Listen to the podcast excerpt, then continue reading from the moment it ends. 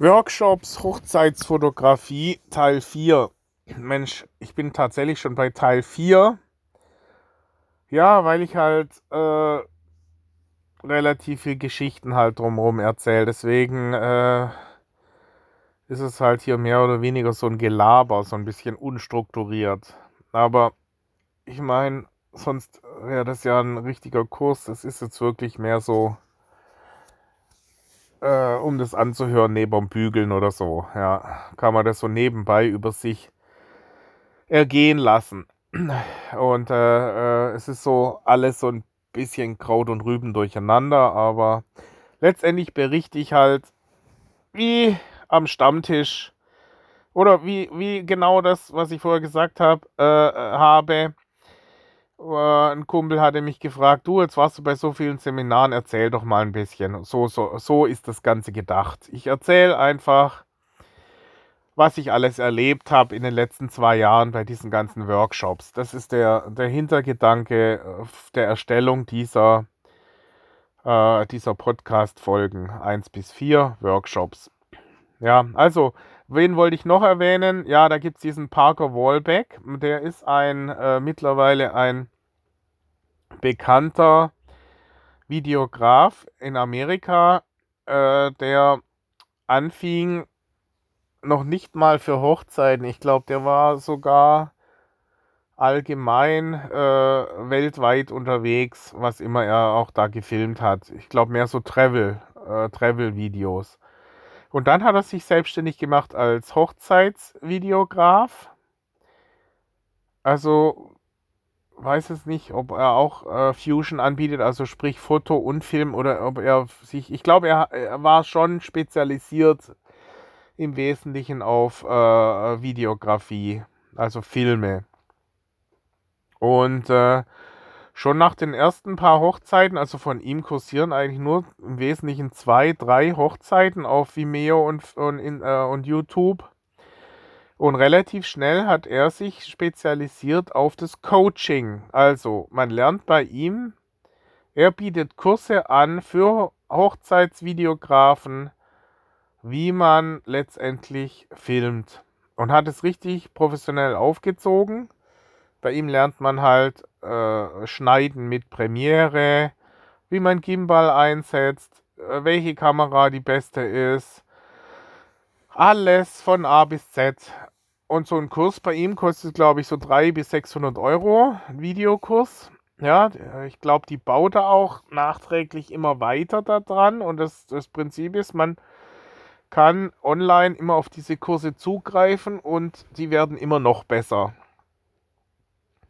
Und 600 Euro ist natürlich happig, aber immer noch günstiger, vor allem weil es ja richtig toll strukturiert ist, weil man es jederzeit immer wieder anhören kann und noch mit der Option, dass es laufend verbessert wird, ist es schon ein super gutes Preis-Leistungs-Verhältnis für den Endkunden. Und er ist mittlerweile Millionär. Ja, er hat, kann man sicher ausrechnen, wenn er weltweit diese Kurse, äh, hat er den Vorsprung, Vorteil, dass eben Englisch äh, ähm, er einen größeren Kundenkreis mit Englisch erreicht als mit Deutsch. Und wenn er natürlich Native Speaker ist, kommt es besser an, wie wenn ein Deutscher einen englischen Kurs rausbringt. Da denken alle, das Gestammel möchte ich mir nicht unbedingt antun. Ja.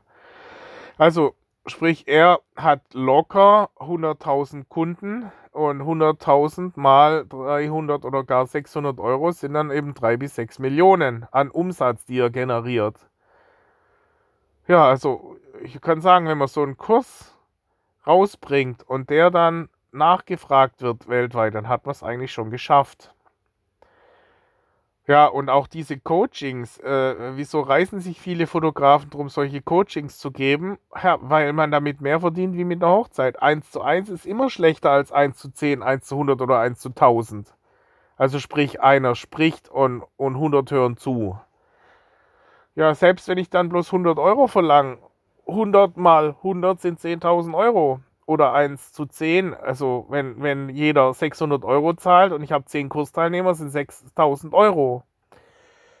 Ist schon eine coole Sache. Ja, und der äh, Parker Wolbeck, nachdem der jetzt seine Videokurse auch selber promotet hat über Social Media, bietet er auch noch gleich Kurse an über äh, Social Media Marketing. Und äh, der, der ist wirklich clever, geschäftstüchtig und hat es echt voll im Griff. Und ich muss auch sagen, also er bietet da wirklich, äh, das war ja auch das gleiche. Ich war ja bei diesem Tony Robbins, habe ich ja erzählt im letzten, in der letzten Folge. Und wieso bin ich, äh, obwohl ich ja nicht auf dieses amerikanische Halleluja-Gelaber anspringe, bin ich trotzdem zu dem hingegangen. Zum einen hat er das äh, elegant gemacht, ja, das ist der letzte Kurs, der in Deutschland stattfindet. Seit damals gibt es den nur noch in London. Und habe ich gedacht, Mensch, extra nach London fliegen und so weiter. Und jetzt, die letzte Mal, diese super Koryphäe, Tony Robbins ist weltweit bekannt. Alle sagen, der ist so klasse. Und dann hat er mir also zur Promotion von seinem Kurs, also da äh, hatte ich angerufen, hallo, ich hätte Interesse, kann ich da eine Karte buchen? Noch bevor ich gebucht hatte, habe ich eine CD zugeschickt bekommen und die CT war wirklich ein super, eigentlich richtig klasse. Der Kurs, der drauf war, meiner Meinung nach hatte der locker einen Wert von 100 Euro. Ähm, da ging glaube ich, drei Stunden Kurs war da drauf auf dieser CD. Und das, das fand ich so klasse, dass ich dann den Kurs gebucht habe für 600 Euro. Bloß, was ich von dem Kurs hielt, habe ich ja schon gesagt, fand ich echt, echt scheiße eigentlich, ja. Also das Beste an dem Kurs war die kostenlose CD, die man vorher zugeschickt bekam. Äh, ich ich habe auch wirklich ehrlich gesagt, war mir viel zu viel, zwei Tage hintereinander. Ich war nach den ersten vier Stunden schon platt. Dieses Dauergelaber war mir einfach zu viel.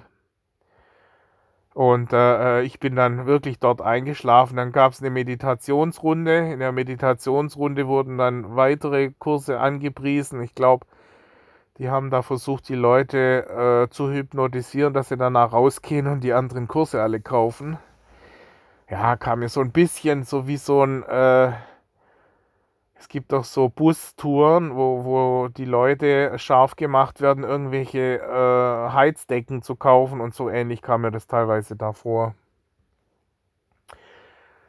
Ja, also das zu diesen allgemeinen Coachings. Ja, ich war ja hier äh, schon auch bei anderen Kursen unterwegs. Also ich meine, dass man immer mehr äh, die Leute auch generell man sich immer weiterbilden muss über solche Kurse und dass das, dass man alle paar Monate oder zumindest jedes Jahr mal einen so einen Kurs an so einem Kurs teilnehmen sollte.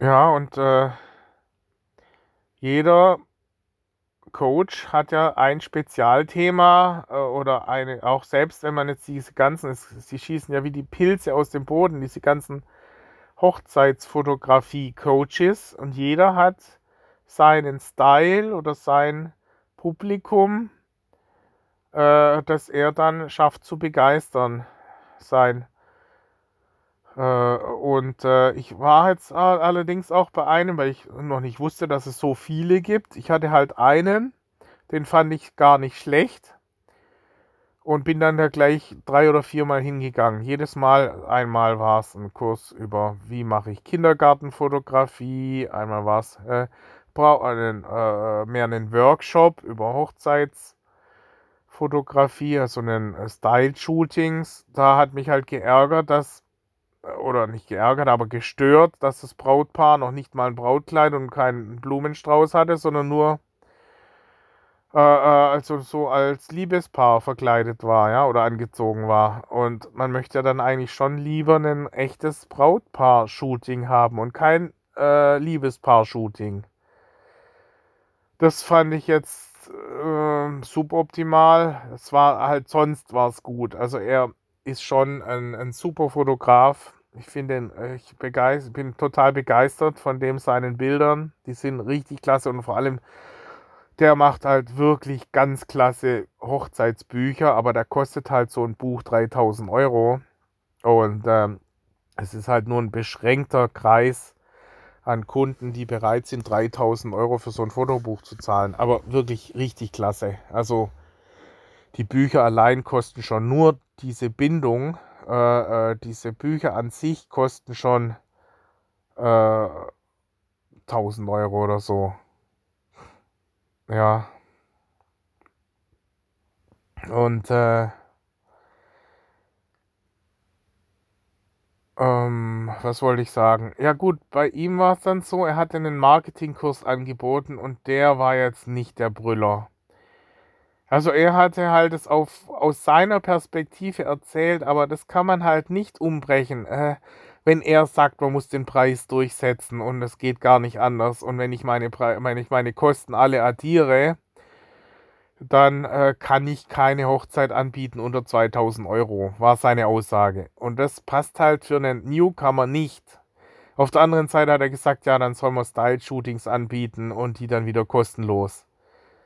Also ich bin halt der Meinung, äh, dass man, wenn man frisch als Fotograf reinkommt, dann muss man unter Umständen halt auch eine Hochzeit mal kostenlos anbieten.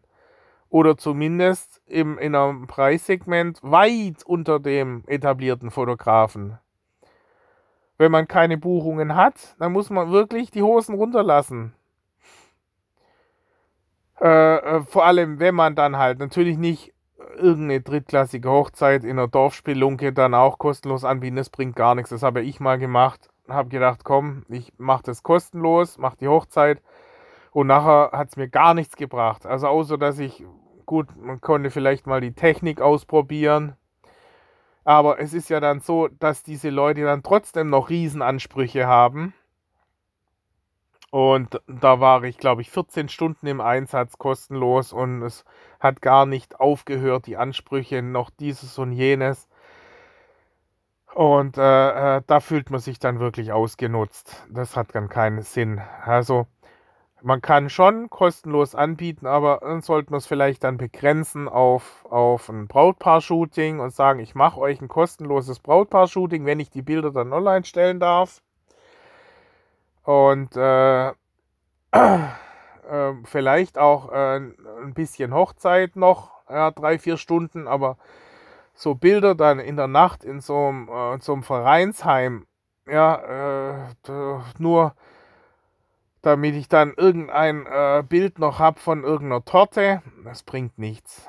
Da muss man dann sagen, ich, ich mache euch diese anderen Sachen, aber, aber, aber nicht 14 Stunden.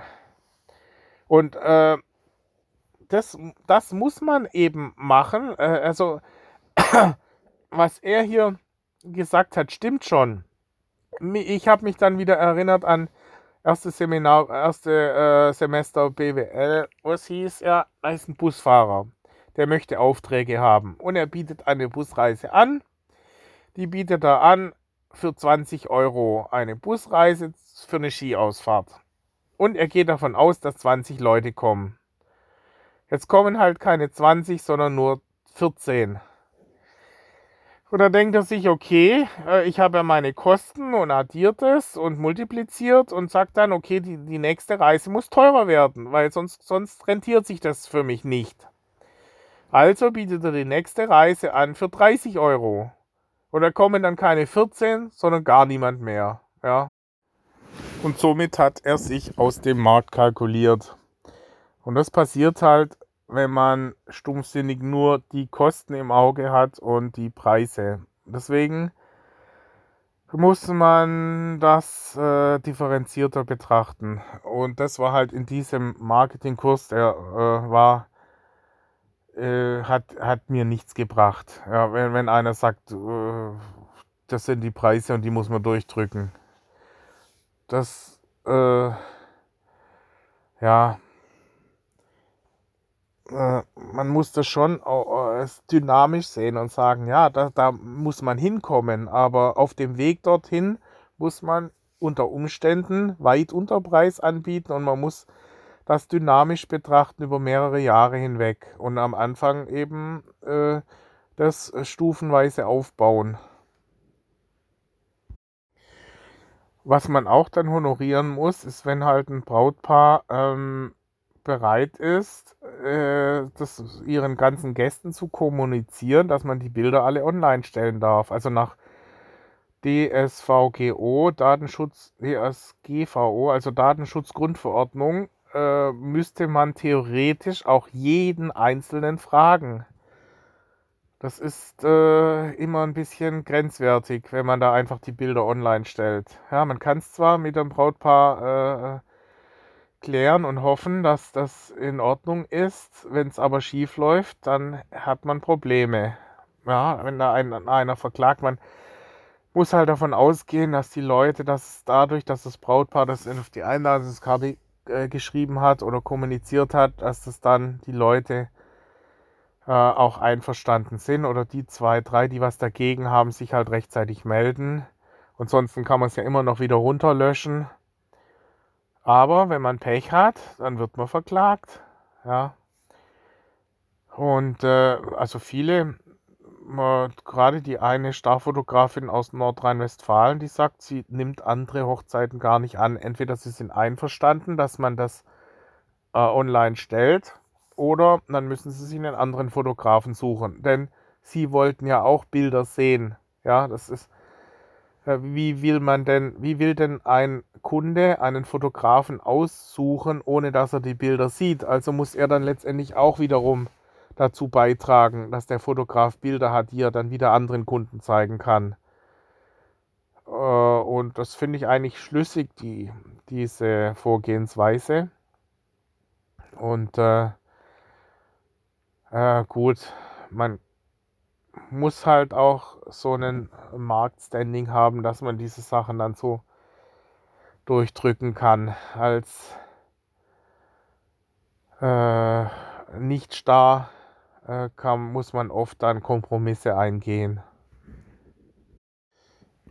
Ich hatte mal mich auch mal als äh, Brautpaar äh, informiert.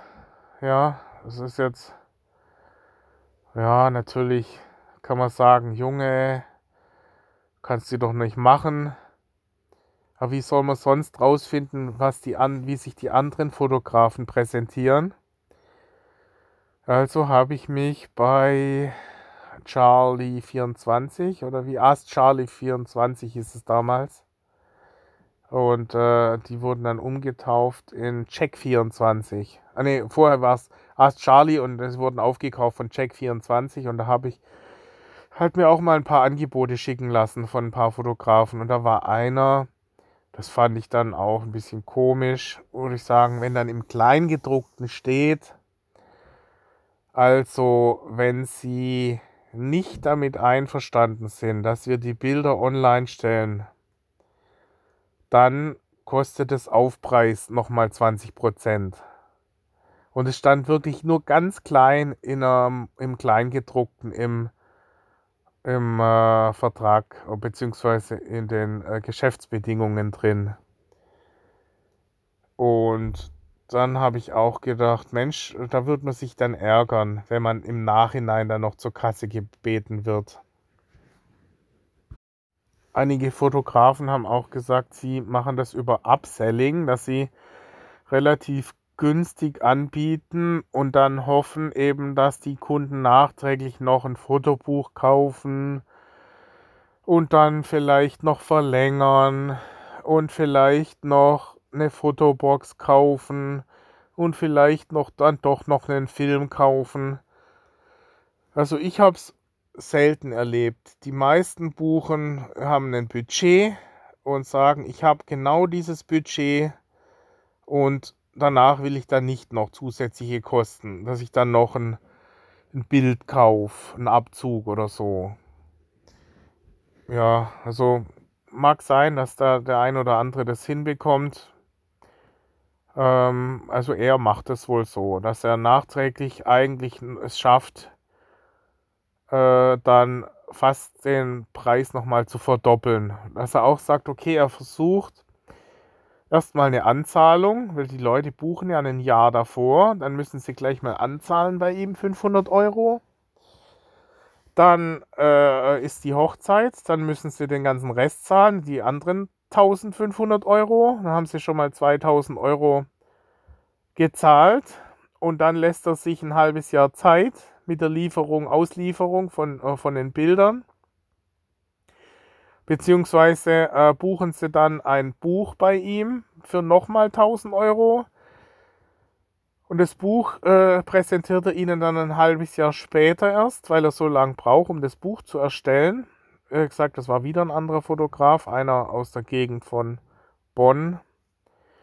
Und dieses Buch, äh, da macht er dann nochmal fünf Seiten mehr rein, die dann richtig schön sind.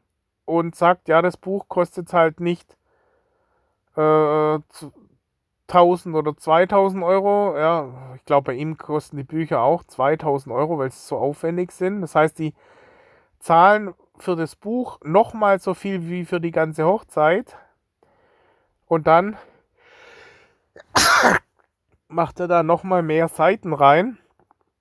Und dann finden die das so schön, weil das bekommen sie dann zur Auswahl als PDF. Und da sagt er, fast immer buchen sie dann nochmal 1000 Euro nochmal obendrauf. Dass sie dann zum Schluss, wenn, wenn sie dann äh, äh, praktisch über eineinhalb Jahre später nach, dem, nach der Auftragsvergabe, wo sie ursprünglich ja nur eigentlich 1000 Euro ausgeben wollten, zahlen sie zum Schluss dann 4000 Euro. 2000 Euro für die Hochzeit und 2000 Euro für das Buch. Und das ist sein Ziel. Da muss man dann halt auch diese Verkaufsmentalität haben. Also ich tue mich da schwer, ja, dann äh, die ähm, da dann nochmal und nochmal und nochmal, immer wieder, kostet nochmal mehr. Aber er, er kriegt das wohl hin. Ist halt auch ein Ansatz. Upselling nennt sich das. Ähm, ja. Theoretisch kann man es ja auch äh, gleich am Anfang machen, dass man halt äh, anbietet, ja, ich werde tätig ab sechs Stunden und dass dann viele sagen, Mensch, wir wollen aber dann doch den Kuchen noch drauf haben und den Brautstraußwurf und den Brauttanz. Oder überlegen sie sich, dass sie vielleicht doch noch einen Film haben wollen. Und äh, dass sie dann im Laufe des Jahres, bis es dann zur Hochzeit ist, sich vielleicht dann doch noch durchringen zu äh, äh dem ein oder anderen Upgrade. Ja, das habe ich halt auch äh, gesehen. Wie, wie, gesagt, jeder war für sich ein Unikat und jede, jeder äh, ähm, Workshop war auf seine Art einzigartig und, und speziell und hat was gebracht.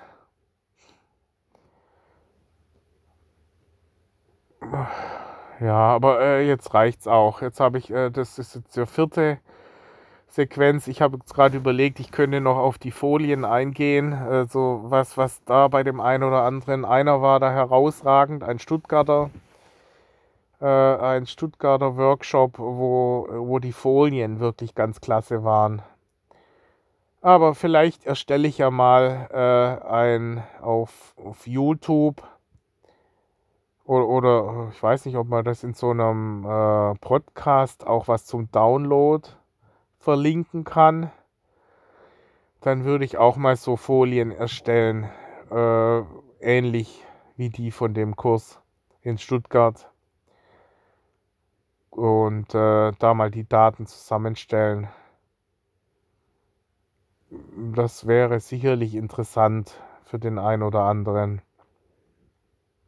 Okay, das war's dann. Das ist war dann meine vier Podcast-Folgen äh, zu Workshops.